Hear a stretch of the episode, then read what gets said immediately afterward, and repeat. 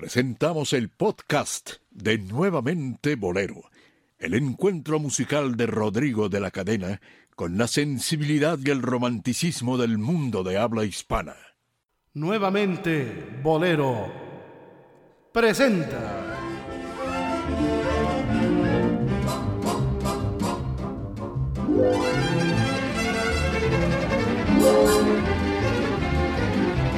A los bohemios necios.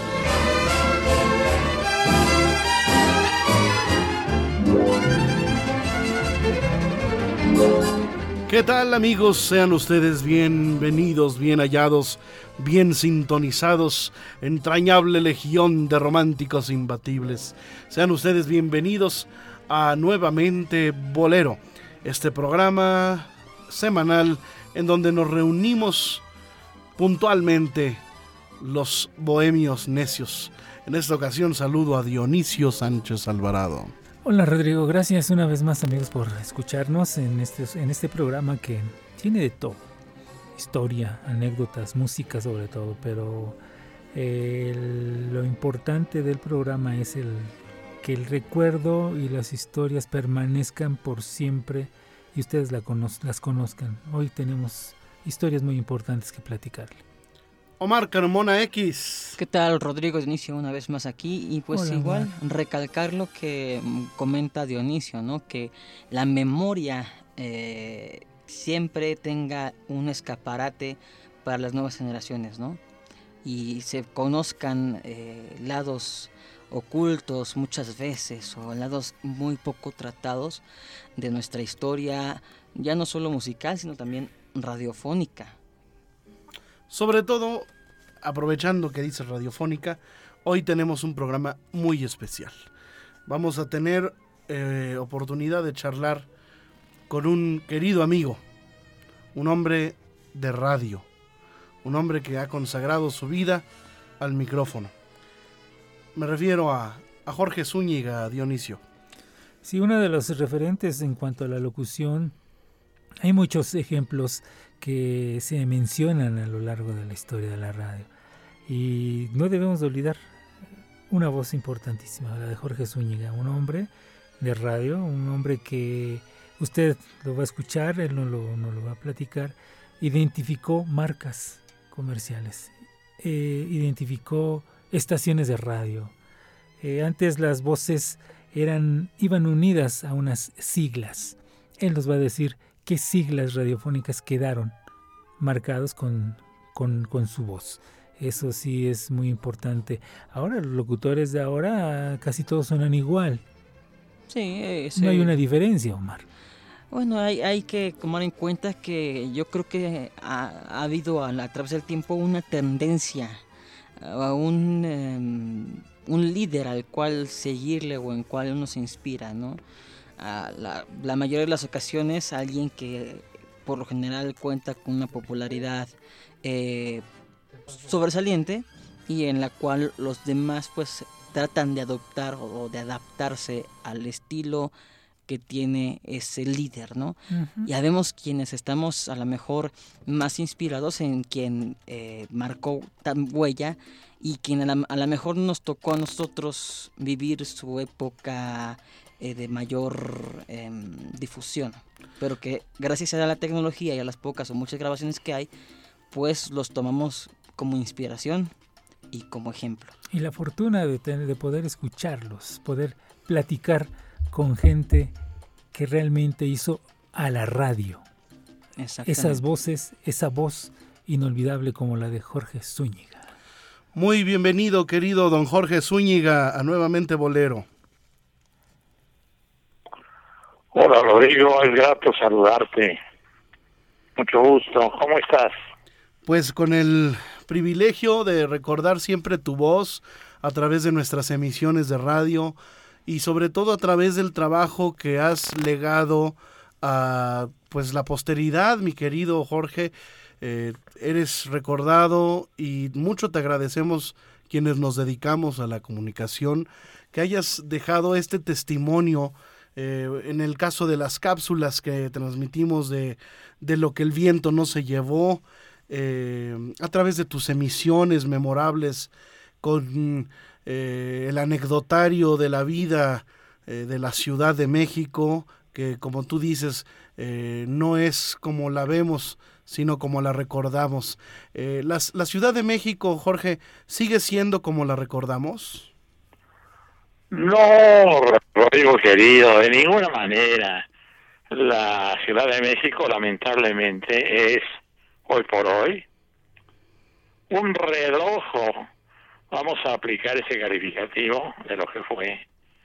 Vamos, no es ni la sombra de lo que fue. La Ciudad de México es hoy por hoy una de las ciudades más detestables del mundo.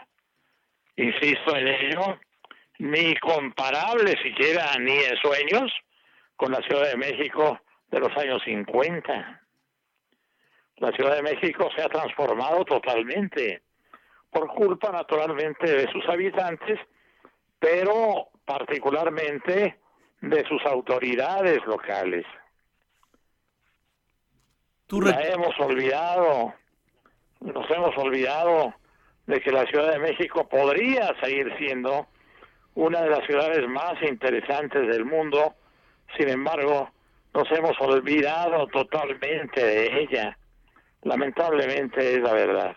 Y así como la ciudad ha cambiado radicalmente, también la comunicación ha cambiado de esa manera. Pues no, la, comunicación existe. Lo que ha cambiado es el estilo de comunicación. Ya los programas románticos, los programas musicales, la creación de poetas y compositores ya no existe que finalmente fueron los compositores de la época los que propiciaron el incremento del romanticismo y la cordialidad entre los habitantes de la ciudad, fueron los que unificaron el romance entre las parejas. Ahora ya es otro tipo de música, otro tipo de diversión. Ya, por ejemplo, los gallos ya no se utilizan que eran en la época una clave sin error de lo que significaba el inicio de un romance o el amacizamiento de un romance, cuando el hombre le iba a declarar su amor al balcón de la mujer amada. Eso ya no existe. Ya ni balcones. a los, a los trovadores les son robadas sus guitarras, por la infinidad de delincuencia que hay en el México de hoy. O bien remitidos a la delegación porque los policías no permiten que nadie le vaya a cantar al pie del balcón de nadie. Todo ha cambiado. Dionisio Sánchez Alvarado tiene una pregunta para ti. Don Jorge, ¿por qué ser locutor?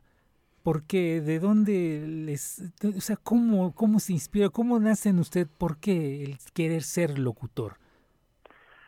Bueno, es una inspiración que te nace, así como el médico quiere ser médico y es médico, es que nació con la inspiración de ser médico y terminando los estudios previos, ingresó a la facultad de medicina para ser médico. En este momento las inspiraciones eh, novedosas son inspiración del propio sujeto para poder llegar a ser. Por ejemplo, los eh, ingenieros mecatrónicos. En mi época no, no existía el ingeniero mecatrónico. Actualmente el ingeniero mecatrónico es de gran actualidad y quien lo sea va a ser un hombre exitoso porque hacen mucha falta ese tipo de profesionales en el ámbito industrial de la República entera. Y si yo fui locutor, fue porque yo estudiaba medicina, pero quise ser locutor, porque conocí en la época a los grandes locutores del momento, y ellos me inspiraron a que yo siguiera su ejemplo, a que yo siguiera su paso. Por eso fui locutor. Eh, su voz, bueno, es, es, inolvidable. Pero qué mar su voz es inolvidable. Pero qué marcas, qué marcas comerciales identificó Jorge Zúñiga? ¿Usted qué, qué, qué voz, qué marcas, perdón, identificaron? Eh, usted identificó con su voz. ¿Qué marcas comerciales de tantos anuncios? Bueno, para que todo el mundo sepa de lo que se trata, yo fui el locutor comercial de la cervecería eh, superior. sí, pero la, la, cervecería de la cerveza superior. Toda la gran época de la cerveza superior fue anunciada por Gina Román como imagen y yo como voz. La rubia que todos quieren es cerveza superior y se vendió millones de litros de esa cerveza. Inclusive grabaron unos discos donde usted va narrando historias de la música y entran fragmentos de, no sé, Juan S. Garrido, eh, en fin, hay una serie de discos que usted grabó también, con, puso la voz narrando la historia de la música, parte de la música. Recuerda esos discos. De la historia de la música popular. sí. Pues si tú los tienes, consérvalos. Sí. Ya en la zona probadita, pues, porque yo no los tengo. sí, sí, están y son hermosísimos. Bueno, por eso le preguntaba yo de, estas marcas. Porque... Todo lo de ayer fue interesante, fue bueno. Es digno de ser escuchado en la actualidad. Porque ahora, a pesar de ser viejo, a pesar de ser antiguo, es una novedad. Cómo se hacían las cosas antiguamente con gran profesionalismo, con gran dedicación. Y todo eso forma parte de toda una colección. Usted, don Jorge, afirma que los que usted se hace locutor eh, y deja su carrera como médico porque usted admiraba a muchos locutores. ¿Qué admiraba más usted en aquellos locutores?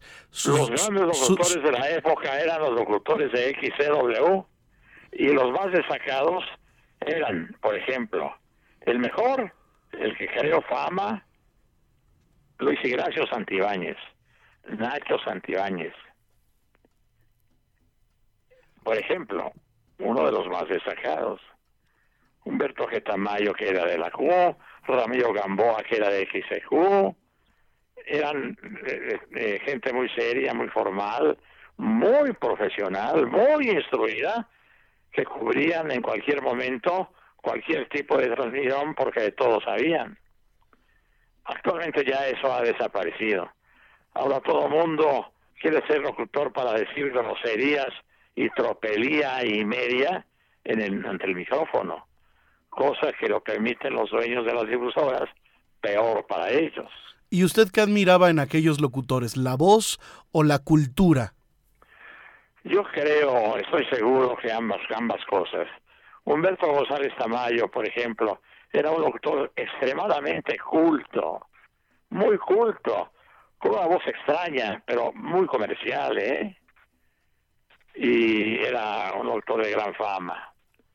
Eh, además, como usted, él escribía. El Manuel Bernal también era un hombre prudente, muy culto, muy entregado a su auditorio y también era admirable en él ambas cosas. El bachiller Álvaro Galvez y Fuentes, que creó fama incluso de carácter internacional. Todos en términos generales eran hombres capaces, eran hombres cultos, eran hombres que habían llegado al micrófono de su época, en donde fueron descubiertos, porque se empeñaron en ello era difícil llegar a esas difusoras, pero la entrega total y su, el, deseo de trabajar de manera formal los, los colocó en esos sitios. Omar Carmona X, nuestro colaborador, tiene otra pregunta para usted, don Jorge. Don Jorge, eh, saludos. Eh, yo quisiera saber a lo largo de tan vasta trayectoria en, en, el micrófono, ¿con quién de los grandes usted le tocó compartir y a quién vio así que florecer como comunicador? ¿Con quién de los grandes? ¿A qué grandes te refieres? ¿A los dueños de las difusoras o a los colegas locutores? A los, a los colegas, a los colegas. Pues mira, yo trabajé en XCW y en XEQ. Tuve base fundamental en XEQ con Humberto González Tamayo, con Ramiro Gamboa, eh, entre los más eh, sobresalientes. En la W con H. Antibáñez, con eh, Guillermo Núñez Cid, con el bachiller Álvaro Gales y Fuentes, con Manuel Bernal, con todos los que te puedas imaginar o tengas en tu lista de gente fantástica de la época, con todos ellos colaboré. Y todos colaborábamos juntos en un momento determinado, cuando te llamaban, por ejemplo, a colaborar, a trabajar un domingo en, en, eh, eh, la hora eh, la hora nacional. Alternadas con, con muchos de ellos. Y los conocías y los tratabas y te saludaban con cordialidad y de todo se platicaba. Pero todos eran talentos eran gentes honestas eran gentes capaces con todos. Y con la televisión pues desde el principio con con León Michel que fue el primer locutor eh, galán de la televisión, que en la época no se decían groserías ni en la radio ni en la televisión, que ahora es muy común, cosa que yo, en caso de ser directivo de la eh, o parte de la dirección de la directiva de la, de la radiodifusión y la televisión, habría de prohibir, porque el hecho de que yo sea grosero no significa que toda la colectividad aprenda mis, mis, eh, eh, mis cochinadas. ¿Usted tuvo alguna anécdota, don Jorge, con Agustín Lara? ¿Usted lo conoció? Bueno, yo conocí al maestro Lara. Yo creo que yo en lo personal no, no. Supe muchas cosas de él, desde luego. En uno de los libros que tengo escritos hago mención de una anécdota que él eh, iba a ser eh, premiado en la Dirección General de Tránsito con la medalla al mérito, porque el director, el general Velasco, se había enterado de que el maestro Lara manejaba moto y en la explanada de la Dirección General de Tránsito, cuando la iban, iban a imponer la medalla al pecho, el, el general Velasco le preguntó al maestro Lara, maestro Lara, ¿usted maneja moto? Y el maestro Agustín le contestó, es cuando mejor manejo, mi general.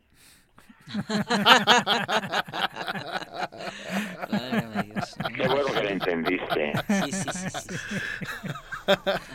Buenísima. Así transcurrió esa anécdota delante de gente sumamente importante del medio artístico y del medio eh, pues de la dirección general de tránsito. Usted, usted comenta eh, de la XQ. Eh, ¿En qué época le tocó a usted? ¿La de Mariano Rivera Conde? sí, desde luego. Sin, sin temor a equivocarme, el mejor director artístico de la época. Él era el director artístico que seleccionara al personal que iba a actuar en un futuro inmediato en XCW. El maestro eh, Mariano Rivera Conde, esposo de la compositora Consuelito Velázquez. Eh, Dionisio Sánchez Alvarado. Don Jorge, eh, una parte importante también de la radio son sin duda los comentaristas deportivos. Nos damos cuenta que ahora ya todos nada más gritan, todos dicen igual tonterías, pero usted soy seguro que conoció a verdaderos comentaristas deportivos. Eh, ¿Me puede dar algunos nombres de esa gente que transmitía también en la Q, en la W, esos programas? En la XCX. La XCX. ¿Puede, los que usted conoció y que vio cómo hacían sus programas? Mencióneme algunos nombres. Eh, ¿Deben ser eh, comentaristas deportivos? Sí. Sí. O, cómo recuerda, no sé, por ejemplo, a, a, Ángel Fernández o a Fernando Marcos. Bueno, sí, don Fernando Marcos incluso colaboré con él en las transmisiones del fútbol. Don Fernando Marcos fue un hombre muy capaz para el desempeño de esa actividad. fue periodista notabilísimo, fue un hombre muy solicitado en todos los eh, eventos eh, de carácter nacional y el público lo, lo quiso y lo admiró siempre. El mago Septién, Pedro el mago Septién, también muy notable cronista deportivo. Eh, lamentablemente han fallecido los grandes de la crónica deportivo, deportiva, que han venido surgiendo otros que de ninguna manera se les pueden comparar. Don Jorge, usted además de la profesión eh, de comunicador, de locutor, eh, de tantos años enfrente de, de un micrófono, también se ha dado la tarea de dejarnos un testimonio escrito a través de varias publicaciones. Eh, ¿Me podría hablar de algunas de ellas, don Jorge? Yo dejar aquí en testimonios escritos. Sí, los libros que usted ha publicado.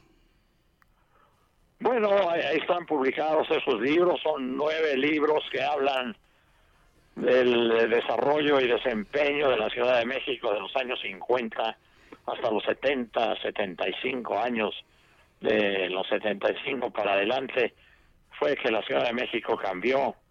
En esos libros incluyo un sinfín de historias que se refieren al México de aquella época. Hablo de todo lo que pasó y que ya dejó de pasar que ya no existen porque pues la Ciudad de México ha cambiado. ¿Y de dónde toma usted estas historias? ¿Cómo fue? De mis propias vivencias. Por ejemplo... Porque debes, debes saber que aunque hoy tengo 87 años de edad, yo fui muy jovencito, yo aquí nací en la Ciudad de México en 1932. O sea, han, han pasado los años y toda mi vivencia en la Ciudad de México, eh, toda mi vivencia en la Ciudad de México, trato de conservarla de alguna manera a través de las páginas de esos libros. Pero además de una memoria brillante, y no cualquiera que haya vivido esa época tiene la capacidad de escribirla y de plasmarla en una obra con una eh, pues muy muy interesante narrativa eh, pues mira, la venta de esos libros se terminó, porque a todo el mundo, todo, todo habitante de la Ciudad de México le interesó conocer cómo fue el México de esa época.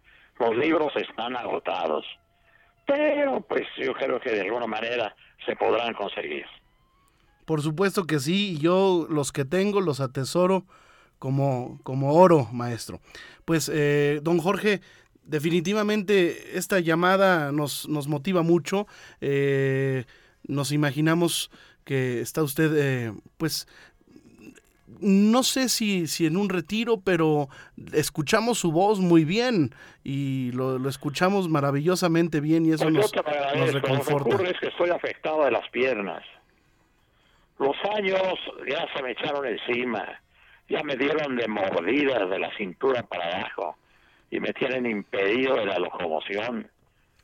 No puedo caminar como solía hacerlo y mejor estoy en casa porque pues caminar por las calles y avenidas y aceras de la Ciudad de México ya no se puede. Esta ciudad dejó de ser la Ciudad de México para convertirse en un pueblo enorme en donde todo mundo hace lo que se le pega la gana. Por eso mejor estoy en casa. Aquí es donde me encontrarás siempre. Y nosotros a través de la radio podemos escucharlo y estoy seguro que gran parte de nuestra audiencia está emocionada al escuchar su voz, al evocar aquellas emisiones Muy bien. Eh, en la radio. un gusto saludarte. y muchas gracias. Me saludes y me abraces con afecto a los colegas locutores de la difusora. Con todo cariño, le mandan un abrazo Dionisio y Omar. Gracias, don Muchas gracias, don Jorge. Muy bien, muchas gracias. Es la voz de Jorge Zúñiga. Muchas gracias. Gracias, maestro. Pues ahí está, un, uno de los últimos grandes, ¿no, Dionisio? Sí, realmente quedan, de esta generación de, hombres ya quedan pocos. Contados con la mano. Sí, ya.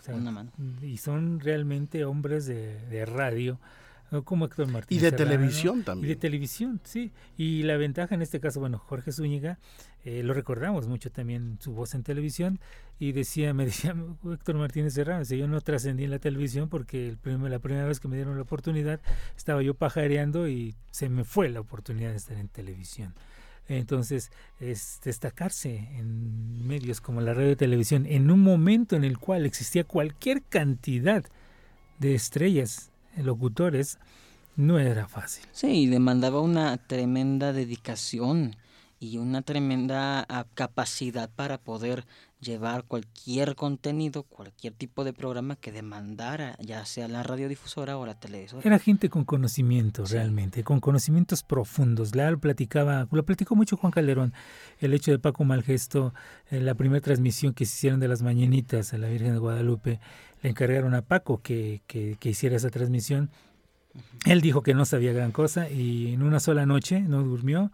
Eh, todo el día estuvo leyendo acerca de la historia de la Virgen de Guadalupe, del Tepeyac, todo esto se leyó varios libros en un solo día para poder hacer una transmisión digna, con conocimiento de lo que es eh, ese ambiente alrededor en torno a, un hecho como la Virgen de Guadalupe. Entonces era gente, era gente que se preparaba realmente para poder estar ante el micrófono.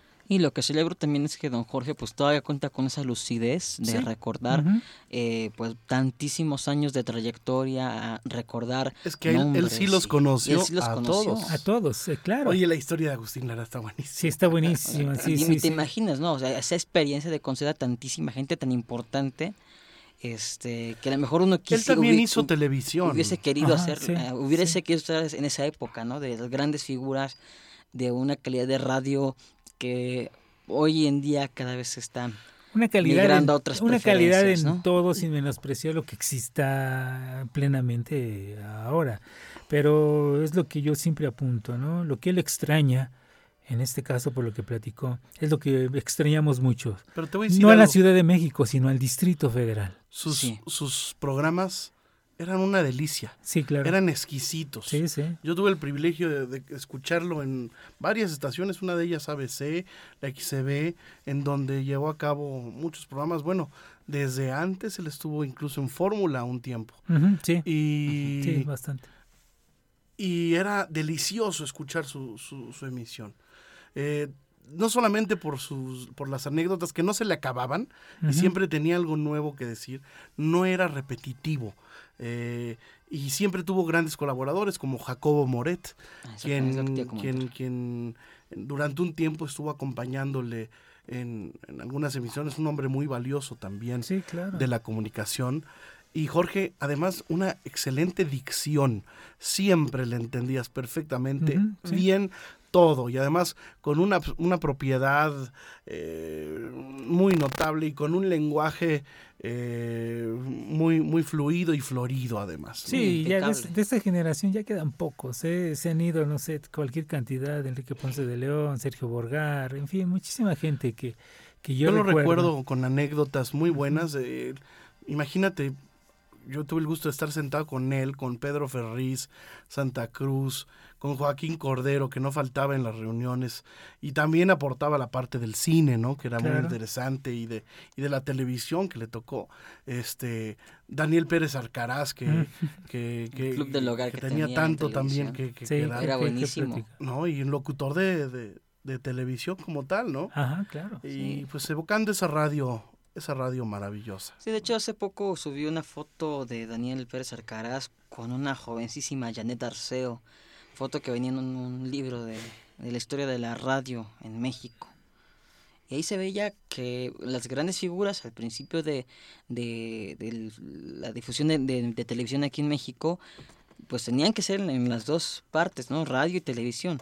Obviamente había quienes destacaban más en un, en un medio y había quienes en lo que le pusieran eran verdaderas figuras. Yo entiendo el enojo y el coraje de Jorge Zúñiga. Eh, uno como, pues, como cualquier eh, profesionista en cualquier ámbito de, eh, ya sea de, del arte, la comunicación, del entretenimiento, podría pensar que los tiempos que vienen serán mejores y que la y que las profesiones irán irán puliéndose y los nuevos, las nuevas generaciones irán sabiendo cada día más y haciendo mejor trabajo. Sin embargo, hay muchas áreas que están, eh, que están al revés, ¿no? Sí, fíjate que ese comentario me encanta hacerlo en una clínica que dio Winton Marsalis, eh, eh, el trompetista de jazz. Él les comentó a quienes estaban ahí de alumnos, les dijo, tengan ustedes conciencia de que lo que van a hacer ustedes en este momento va a ser mejor que lo que va a ser la generación siguiente. Así de contundente fue Winton Marsalis. Y está sucediendo, ha sucedido ya en muchos ambientes. Sí. sí, también por ahí decía eh, este compositor del, silencio famoso, ¿no? Este Cage, que la música va a tender a una simplificación cada vez mayor y que empata prácticamente con lo que dices, ¿no? De que cada vez va de cambiándose, no quiero usar la palabra degradarse, pero va cambiando la forma en que se hace y pues muchas cosas pero de una manera no no positiva, no, positiva. porque en aquel entonces la radio que escucha imagínate Jorge Zúñiga a quién no escuchó y, qué cosas no, pues, aprendió y el, nivel intelectual y cultural de estas personalidades pues no puedes ni siquiera atreverte a compararlo con una emisión la mejor de hoy día. o sea, ¿qué vas a poner la corneta con, con Eduardo Videgaray o oírla, oír a, Facundo. A, Facundo o escuchar a Marta de Baile y o a, Barkentin? Este, no. si, sobrevives a Mariano Rivera Conde, o sea, si sobrevives al manejo, al, sí, a la de una dirección, a una dirección que te, que implacable, te ¿no? Sí, que, que, te, que te haya impuesto alguien como Mariano Rivera Conde es por algo. Sí no, no cualquiera podría sobrevivir, pudo sobrevivir a ese hombre en cuanto a la dirección. Y el nivel de exigencia. Y nivel de exigencia. Este ha sido un programa histórico y pues estoy seguro que es de las pocas entrevistas eh, que ha dado actualmente Jorge, porque es, difícil, don Jorge. Eh, afortunadamente cuento con el privilegio de su amistad y nos ha tomado esta llamada y hemos podido escuchar su voz eh, histórica y legendaria a través de nuestra emisión y eso nos llena de alegría. Y voy a cuidar eso, ese material que, que dice que no tiene, porque sí lo tengo. pues comparte. Sí, porque se está, se sería interesante. Sí, está, y ahí se escucha la voz de Juan S. Garrido. Imagínate Jorge Zúñiga presentando a Juan S. Garrido. Wow. sí, para conseguir el libro de, de Juan S. Garrido es bien difícil. Yo estoy eh, propugnando por una eh, biblioteca virtual, que lo voy a proponer en nuestro grupo de Bolero VIP. Todos los que tengan libros, que nos los compartan, porque quiero, quiero hacer una biblioteca virtual eh, que se pueda descargar desde la página del instituto, en donde estén la mayor, tanto audios como videos donde se puedan difundir y compartir. Porque es tan poco y tan mala la calidad de lo que se ha subido que necesitamos hacer un archivo general de boleros, de discos, de portadas, de las colecciones, que cada quien comparta sus colecciones, punto, y las clasifiquemos y las archivemos. Eh, y no se pierdan en un WhatsApp, que estén abiertas a todo mundo. Bueno. Que no quede en la intención de que si te digo sí, yo me uno a tu causa y no haya la disciplina de poner fechas, ¿no? Nos vamos, bohemios necios. Eh, nos vamos, bohemios necios. Agradezco muchísimo el favor de su atención y por supuesto esta participación estelarísima de el maestro eh, Jorge Zúñiga a través de pues esta emisión eh, que con tanto cariño llevamos a todos ustedes. Así que pues la, la, la las cosas están dichas y la voz está ahí, el testimonio. Gracias, Dionisio. Gracias a ti, Rodrigo. Es importante recordar a estos hombres que nos dieron radio. Gracias, Omar. Pues gracias y por eso por traer de nuevo a una voz emblemática de nuestra radiodifusión nacional. Se quedan con las conversaciones con Agustín Lara. La aportación desde Jalapa, Veracruz, como le dice eh, Fernando, la, la Atenas veracruzana. Exactamente. Eh, y escuchen estas conversaciones con Agustín Lara a través de la voz de Fernando Hernández. Gracias, queridos amigos, y hasta entonces, esto ha sido nuevamente Bolero, naturalmente, con los únicos bohemios necios, no acepta imitaciones.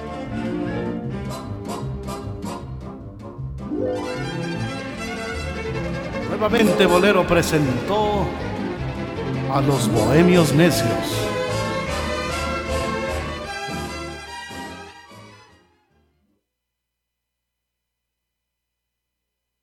Cuando yo sentí de cerca tu mirar de color de cielo, de color de mar, mi paisaje triste se vistió de azul.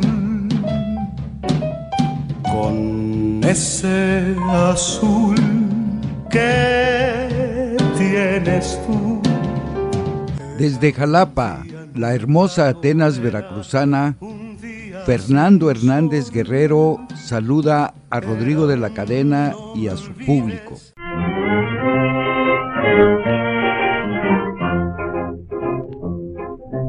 Yo sé que es imposible que me quieras, que tu amor para mí fue pasajero y que cambia tus besos por dinero, envenenando así mi corazón. No creas que tus infamias de perjura incitan mi rencor para olvidarte. Te quiero mucho más en vez de odiarte tu castigo te lo dejo a Dios. La herida en la cara dejó tan deprimido a Agustín Lara que se refugió en los prostíbulos de Puebla y se negó a participar en el concurso organizado por el Teatro Lírico en 1927 y que denominó la Feria de la Canción. Históricamente, este concurso ha sido muy importante en la vida musical de México, pues se presentaron innumerables canciones que se convirtieron en inmortales, tales como La clave nunca de Guti Cárdenas y Ricardo López Méndez, la canción mexicana Pajarillo Barranqueño de Esparza Oteo y el danzón ¿Dónde estás corazón? de Luis Martínez Serrano. El joven Lara, que se encontraba entre el público, seguramente cuando escuchó a Guti Cárdenas, sintió el deseo de componer como los yucatecos.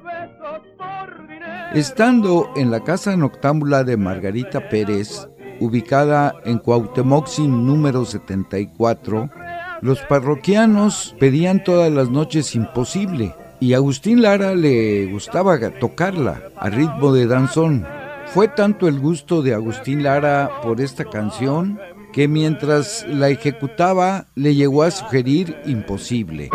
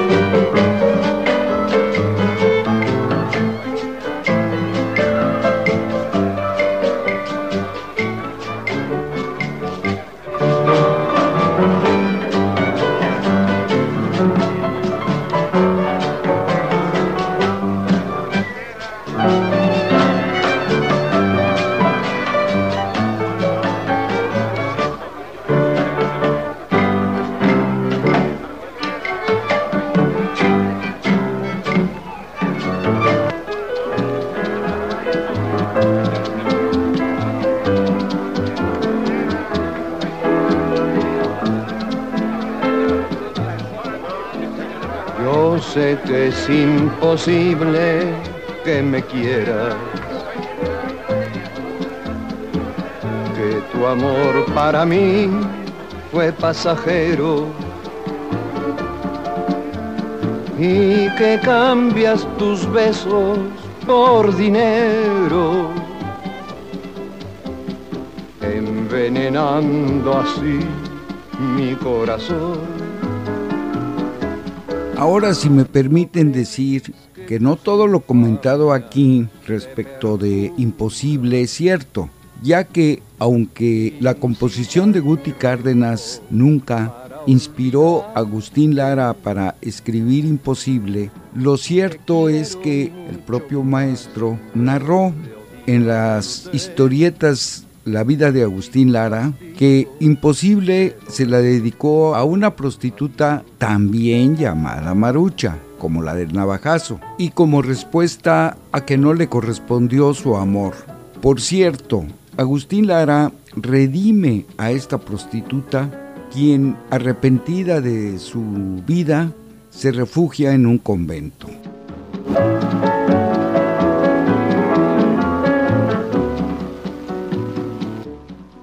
En la película La vida de Agustín Lara, su composición imposible también es dedicada a una prostituta, solo que en esta historia es llamada Mariposa.